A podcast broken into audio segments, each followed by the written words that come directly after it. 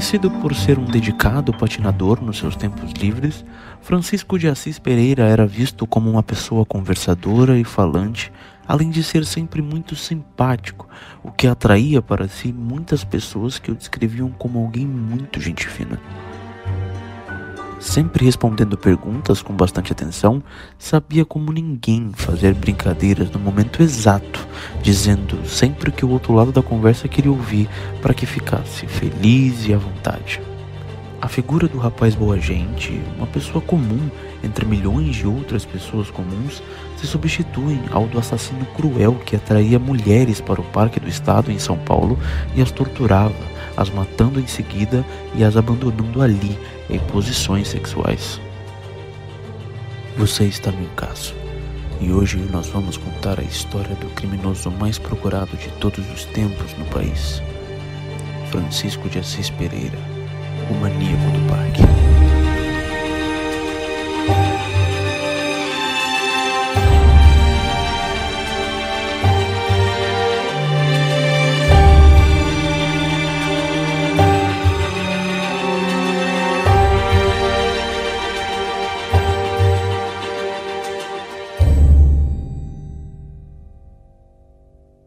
Francisco de Assis Pereira é o filho do meio de uma família de três irmãos e nasceu em Guaraci, no interior de São Paulo. Sempre sendo um menino meigo e apaixonado pelos patins desde a sua infância, Francisco sempre foi visto como uma criança muito brincalhona e um adolescente muito encantador. O fato de ser muito brincalhão lhe rendeu inclusive marcas sérias no seu corpo, pois aos oito anos de idade precisou fazer uma cirurgia em seu ouvido em função de ter sofrido um acidente numa queda de patins que perfurou seu tímpano. Apesar da boa infância que tinha, Francisco revelou na sua futura confissão que teria sido abusado por sua tia por parte de mãe, o que, segundo ele, lhe causou a fixação por seios que tinha. Aliás, este não foi o único relato obscuro que ele contou, porque ele afirmou posteriormente que teve um relacionamento à força com um ex-patrão e que namorou uma companheira de patins que era gótica e curtia cemitérios, e que num ato sexual mordeu e quase arrancou seu pênis. Porém, apesar do que se deve imaginar, sabendo-se né, do fim da história, nunca houve qualquer suspeita de que Francisco pudesse ter problemas mentais ou sociais. Mas ignorando por enquanto essa parte mais obscura da infância e da vida em geral de Francisco e falando um pouco mais sobre suas características como pessoa, o maníaco do parque, já morando com a sua família na capital paulista, chegou a ser cabo do exército e haviam relatos de que o mesmo adorava usar a sua farda, mas seu amor verdadeiro mesmo era pela patinação, tendo chegado a disputar diversas competições e exibições em parques da cidade de Guaraci e São Paulo, se tornando um multicampeão conhecido como Chico Estrela.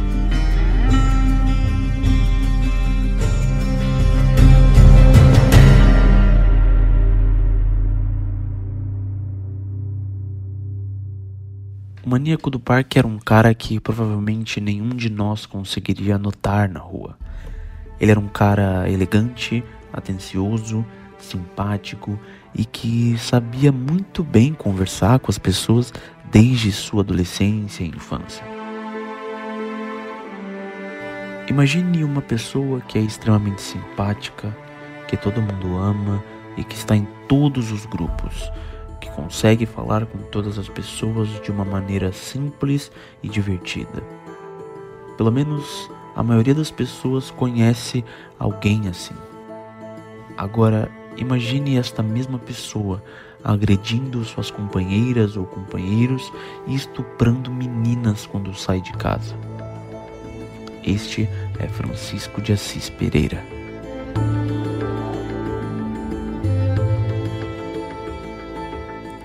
Quando sua família decidiu sair de São Paulo para se mudar novamente para Guaraci, Francisco decidiu ficar na capital do estado por conta da patinação, imaginando que na cidade teria mais oportunidade de se destacar. Com o tempo, posteriormente, ele foi começando a namorar conforme foi ficando mais velho. Lógico, como é de se imaginar, as namoradas os descreviam como cara legal e extremamente carismático na maioria do tempo. Porém, conforme os meses iam passando, o comportamento de Francisco ia mudando, havendo relatos de ex-namoradas que sofriam agressões com socos no estômago e puxões de cabelo quando o maníaco simplesmente não conseguia exercer seu controle. Uma delas, inclusive, viu sangue na área do pênis, no short de Francisco, quando uma certa vez ele chegou em casa. Na ocasião, a namorada alegou que Francisco disse que era só um machucado que ele tinha ganho numa briga. Essa namorada, que inclusive é uma travesti, o que demonstra as tendências não heterossexuais de Francisco, afirmou que em sua última briga ele disse que ia ficar famoso, mesmo que fosse nas páginas policiais. Agora, não existe na linha do tempo um momento exato em que se pode afirmar que foi a partir desta linha que Francisco se mostrou o monstro que todo mundo conhece. Sendo um psicopata, é natural que ele tenha conseguido mascarar esta personalidade sombria que tinha desde cedo, podendo ter feito isso até meio que involuntariamente, talvez por conta da sua psicopatia. O fato é que Francisco cumpriu a promessa feita à ex-namorada.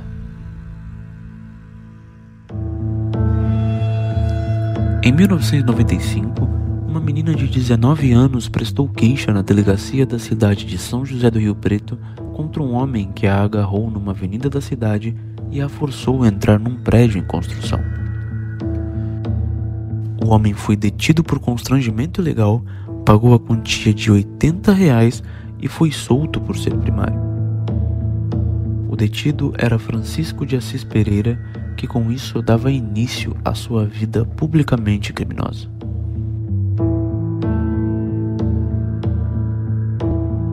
Em meados de 1997, Francisco começou a trabalhar como motoboy numa empresa que ficava próxima a uma delegacia de polícia.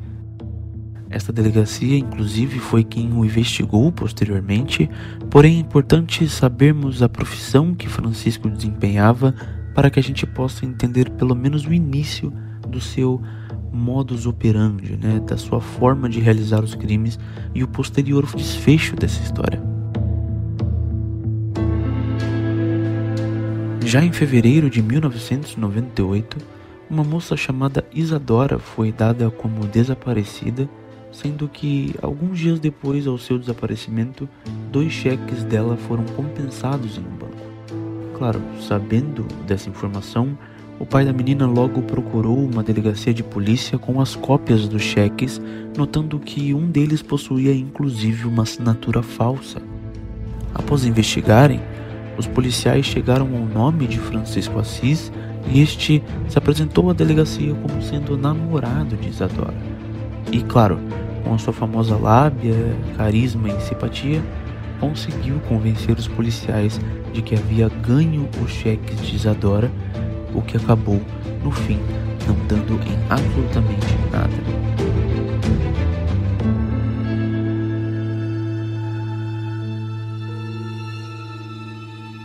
O dia é 4 de julho de 1998. Um jovem rapaz resolve explorar a mata do Parque do Estado buscando encontrar uma pipa que havia caído por ali para que então pudesse resgatá-la e utilizá-la em novos ventos por aí. Contudo, em meio a essa busca incessante pela pipa, o menino acabou encontrando dois cadáveres em decomposição. Óbvio, muito assustado com o que tinha acabado de ver, ele saiu dali correndo e logo avisou a polícia que foi até o local investigar o que estava acontecendo. No dia seguinte, em buscas efetuadas pelos policiais na mata do Parque do Estado, mais dois corpos foram encontrados. Logo de primeira, com as características das mortes das vítimas, além da proximidade dos corpos, o delegado responsável pela investigação concluiu então que as quatro mortes só poderiam ter sido causadas pela mesma pessoa. As vítimas foram todas estranguladas, estando todos os corpos despidos, de bruços e com as pernas afastadas. Todas as vítimas possuíam cabelos longos e escuros. Em janeiro e maio do mesmo ano de 1998, foram encontrados dois corpos na mata do Parque do Estado, mas na época nem se passava pela cabeça dos investigadores que o maníaco pudesse estar solto. Quando 4 e 5 de julho chegam, logo foi recordado pela polícia dos dois corpos encontrados meses antes e os mesmos entenderam que esses cadáveres eram vítimas do mesmo agressor. Era nascido aqui o mito do maníaco do parque. Um parque de vegetação densa na região sul da cidade de São Paulo. Este foi o local escolhido pelo maníaco que atraiu mulheres com a promessa de transformá-las em modelos. Em seis meses, a polícia encontrou oito corpos e iniciou a caçada ao principal suspeito. O primeiro corpo encontrado na mata fechada do Parque do Estado foi em janeiro. Seis meses depois, com a descoberta de outros corpos, a polícia teve certeza de que havia um maníaco sexual em ação. O modo de agir é, é sempre o mesmo, sempre da mesma forma. As vítimas de cócoras, é, a mata e todo numa, num raio muito próximo, todos uns dos outros.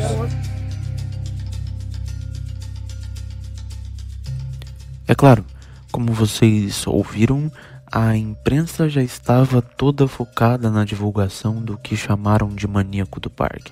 E óbvio, não poderia ser diferente, dada a forma cruel com que as moças foram mortas e abandonadas. Era extremamente raro os dias em que as televisões não falavam dos casos. Já com a polícia, a investigação prosseguia. Em pesquisas realizadas na delegacia da região dos crimes, os investigadores descobriram denúncias de três casos de tentativa de estupro no Parque do Estado entre os meses de maio de 1996 e dezembro de 1997. Essas três vítimas foram identificadas e chamadas à delegacia e foram as responsáveis por ajudar a polícia a fazer o retrato falado do maníaco. No dia 12 de julho, o retrato falado elaborado foi divulgado nos jornais e televisões.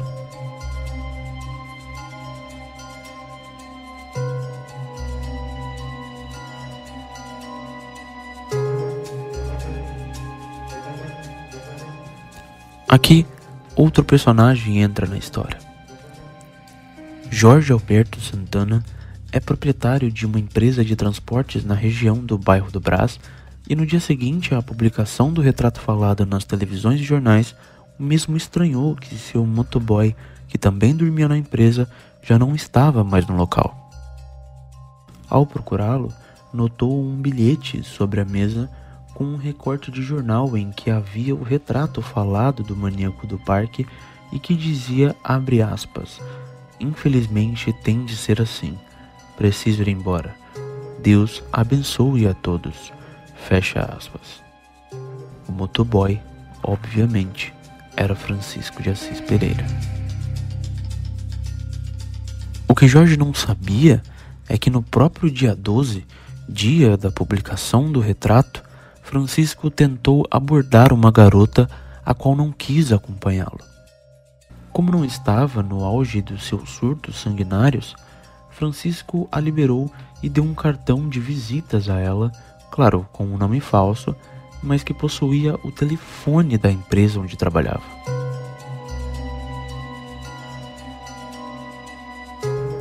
Esta garota, já sabendo dos casos envolvendo a existência de um maníaco à solta, no dia seguinte ligou para a polícia e informou o número que estava presente no cartão, que, de posse desse número, a polícia imediatamente fez um telefonema, chegando então à empresa de Jorge.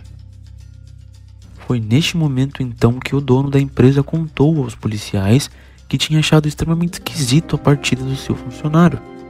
A polícia então marcou de ir até a sede da empresa dali a dois dias para que eles pudessem conversar. O dia 15 de julho é um dia extremamente importante nessa história. É nesse dia que a polícia fica sabendo que, no mesmo dia em que soube da saída do seu funcionário, Jorge Alberto notou que havia algo estranho com o vaso sanitário e, ao acionar o conserto, foram encontrados papéis queimados lá dentro, sendo que, junto a esses papéis, estava a carteira de identidade de Selma Ferreira Queiroz, uma das vítimas encontradas no Parque do Estado.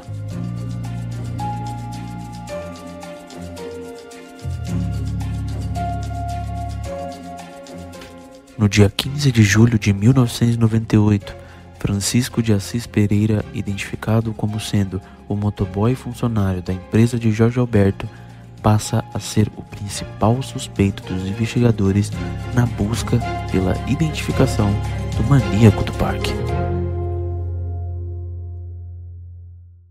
Como é sabido, Francisco era um exímio patinador, sendo conhecido no mundo da patinação como Chico Estrela. Acostumado a andar de patins durante o dia e a noite, em certo momento de 1994, Chico Estrela deu uma entrevista para uma rede de televisão contando sobre os seus hábitos na patinação. Mal sabia Francisco que esse foi um grande erro que ele cometeu. Em 22 de julho de 1998, uma semana após a polícia passar a ter Chico como principal suspeito, a estudante Sara Adriana Ferreira reconheceu a voz de Francisco, tendo como base esta entrevista de quatro anos antes, como sendo a voz que telefonou para sua casa exigindo mil reais de resgate pela libertação de sua irmã Selma Ferreira.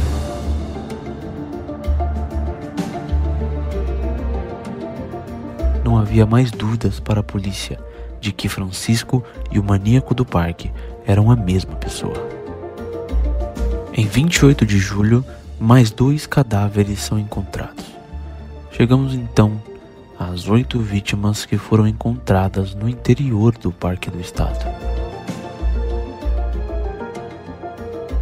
A esta altura, o maníaco do parque já poderia ser considerado mais famoso do que muitos artistas de televisão. Suas atrocidades cometidas com moças indefesas estavam sempre presentes nos noticiários e páginas policiais pelo Brasil afora, conseguindo Francisco cumprir aquela promessa que ele havia feito à sua ex-namorada.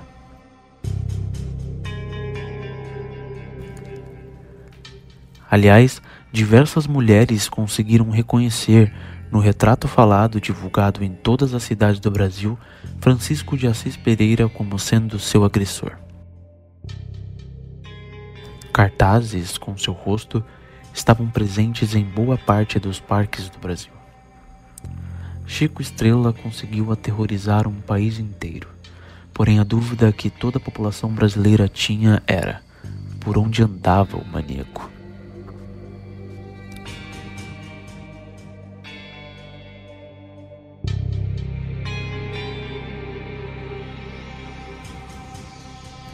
Como você deve imaginar, ao ver o seu retrato falado nos jornais e televisões, Francisco fugiu.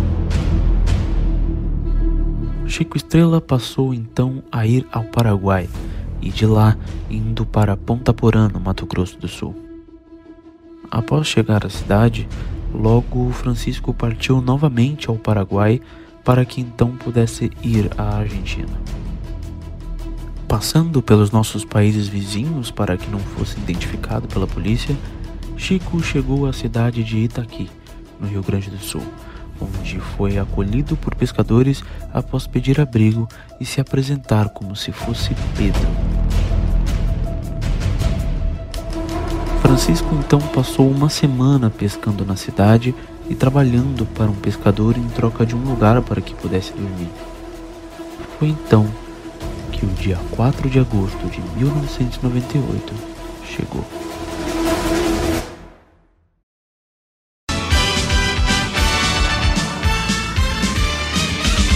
Vinte e três dias de procura e o homem que pode ser o inimigo número um da polícia está na cadeia em São Paulo. Francisco de Assis Pereira usou o nome falso, mudou o rosto, foi parar na fronteira do Brasil com a Argentina, mas acabou preso, denunciado por um pescador.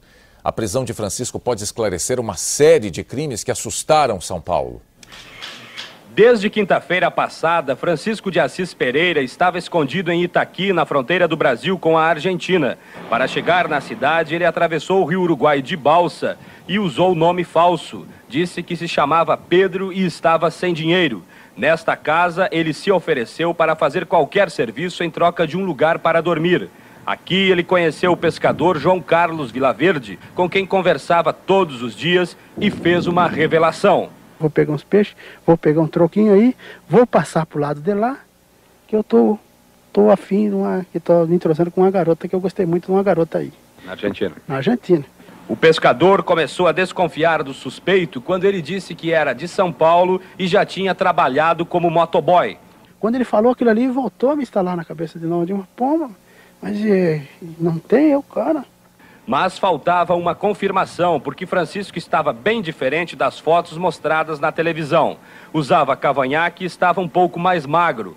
Quando o Jornal Nacional mostrou a série de fotos divulgada pela polícia, ele confirmou a suspeita. Ontem, por volta das 4 horas da tarde, o motoboy Francisco de Assis Pereira deixou os documentos na casa onde ele estava escondido e foi pescar no Rio Uruguai. Os pescadores que já estavam desconfiados aproveitaram para olhar a documentação. Pego a identidade e conferi o nome da mãe dele, o nome do pai dele. Tio, mas é o cara, tá aí o cara. É certinho que é o cara. A polícia foi chamada e Francisco de Assis Pereira acabou sendo preso. Na mochila do motoboy, a polícia encontrou várias fotos em que ele aparece ao lado de mulheres. Nesta, está junto com a mãe. Francisco negou o envolvimento com as mortes. Sou inocente. Você conhecia alguma das meninas? Nunca. Você, você saiu com alguma delas, não? A única pessoa que eu saí, ela se chama Isadora Franklin. Uhum. A única pessoa que eu declarei na polícia de São Paulo às 5 e meia da manhã de hoje, o motoboy deixou a delegacia de Itaqui e, escoltado por policiais, foi até o aeroporto de Uruguaiana, que teve a segurança reforçada. Daqui ele seguiu para Porto Alegre, onde a polícia de São Paulo já o esperava.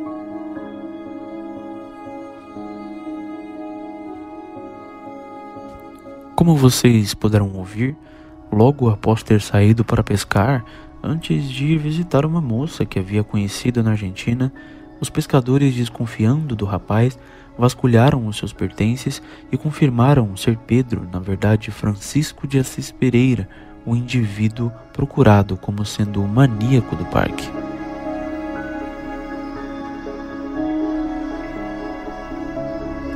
De início, quando foi preso pela polícia, Francisco negou todas as acusações feitas contra ele, como vocês também ouviram na reportagem do Jornal Nacional.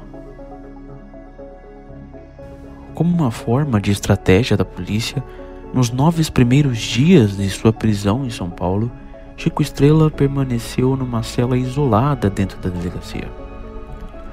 Quando interrogado de maneira extraoficial, em um depoimento que durou horas e horas, Francisco confessou ter matado as oito mulheres encontradas no Parque do Estado e ainda revelou ter matado mais uma, assumindo também outros cinco estupros.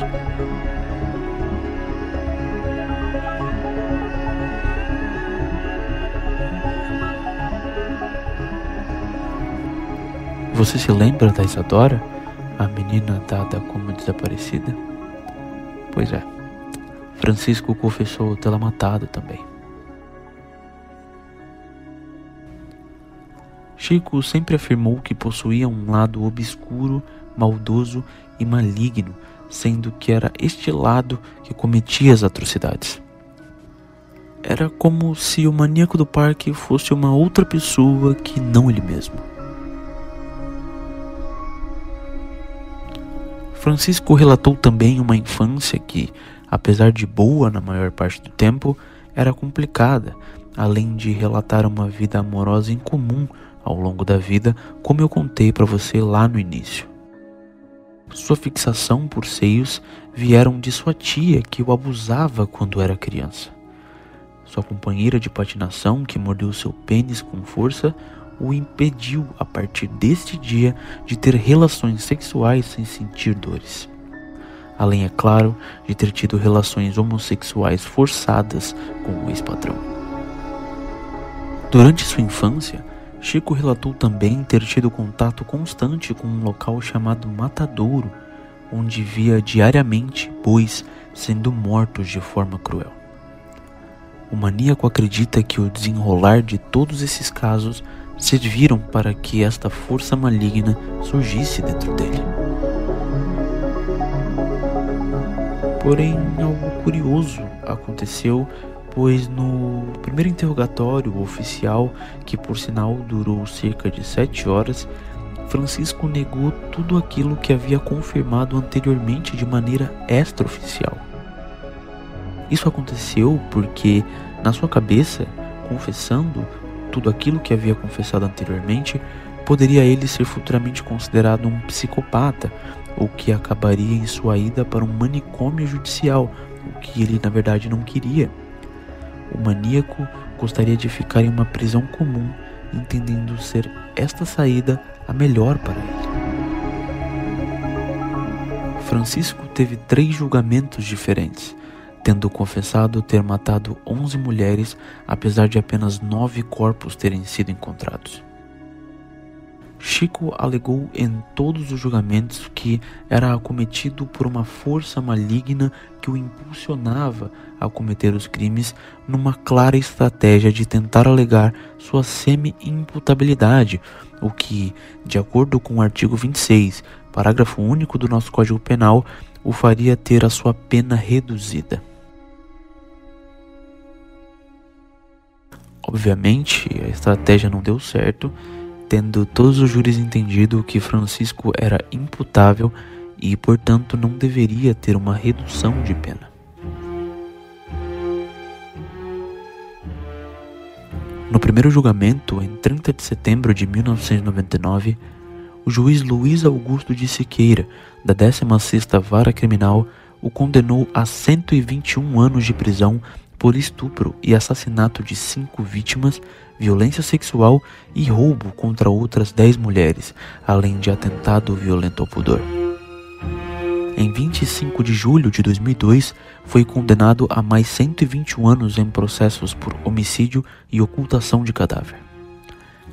Com o terceiro julgamento, a sentença do maníaco do parque totalizou 285 anos, 11 meses e 10 dias de prisão em regime integralmente fechado.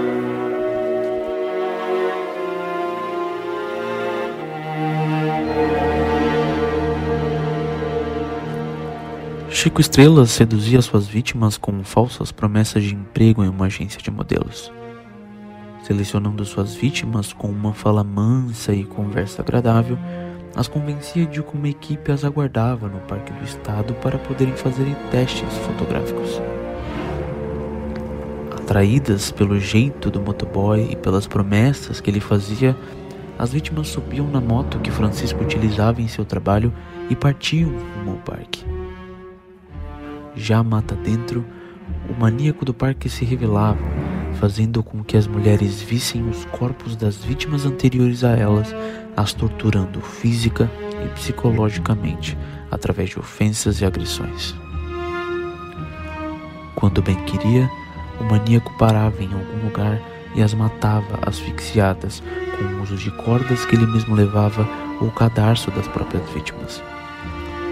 Após constatar a morte, Chico as colocava em posições sexuais e as estuprava por um ou dois dias. Nos corpos das vítimas haviam indícios inclusive de canibalismo, já que foram encontradas marcas de mordidas tão fortes que poderiam arrancar pedaços.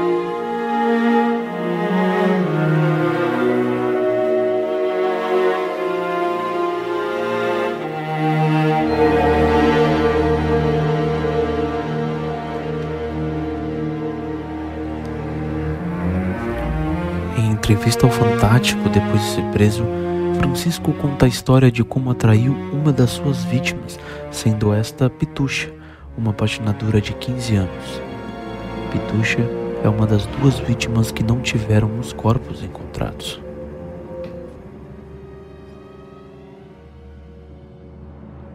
Eu convidei ela para ir para uma pista de patinação que tinha na Avenida Kennedy, Golden Shopping, uma antiga pista que hoje fechou. Era de gelo, depois foi de roda, fizeram de roda e agora fechou. E eu estava indo, eu convidei ela para ir para lá, para aquele lugar. Até no momento eu falei, não, eu vou passar reto. E na hora que eu chegou lá, naquela, bem na, no lugar da mata lá, eu parei. Falei, não, é aqui, vamos descer. E você disse o que para ela? Se ela aceitaria fazer um acampamento conhecer um acampamento, uma história de, de, de uma fantasia, introduzir na mente dela. Então foi uma espécie de, de, de, de dominação, foi, não sei explicar. Eu só sei que eu entrei com ela lá dentro. E no que eu entrei com ela lá dentro, entendeu? Eu gritei com ela e ela ficou praticamente parada, olhando para mim, pasma, sem saber o que fazer, sem nada, ficou dominada. Eu falei para ela, não faz nada. Baixo ou alto? Não faz nada. Fica quieta foi aonde que eu peguei ela e por trás eu comecei a beijar ela e beijando, beijando, depois eu, eu, eu peguei ela e enforquei ela, eu matei ela.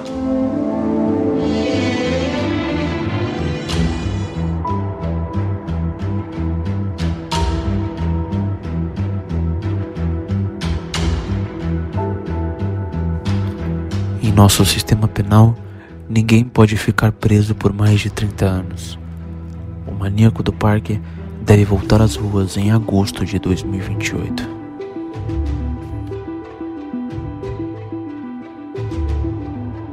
Eu sou Bruno Gentili, criador e apresentador do podcast Em Caso, destinado a contar a história dos crimes que mais chocaram o país. Aqui eu gostaria de parabenizar o excelente trabalho feito pelo blog Psicologia Forense, que forneceu o material mais completo que encontrei em minhas pesquisas quanto ao maníaco do parque. Enfim, não se esqueçam de me seguir no Instagram, arroba Gentili, além, é claro, do Instagram deste podcast, arroba. Avaliem também o podcast no iTunes, no Spotify e nos seus agregadores de podcast preferidos. E eu encontro você no próximo episódio. Até lá!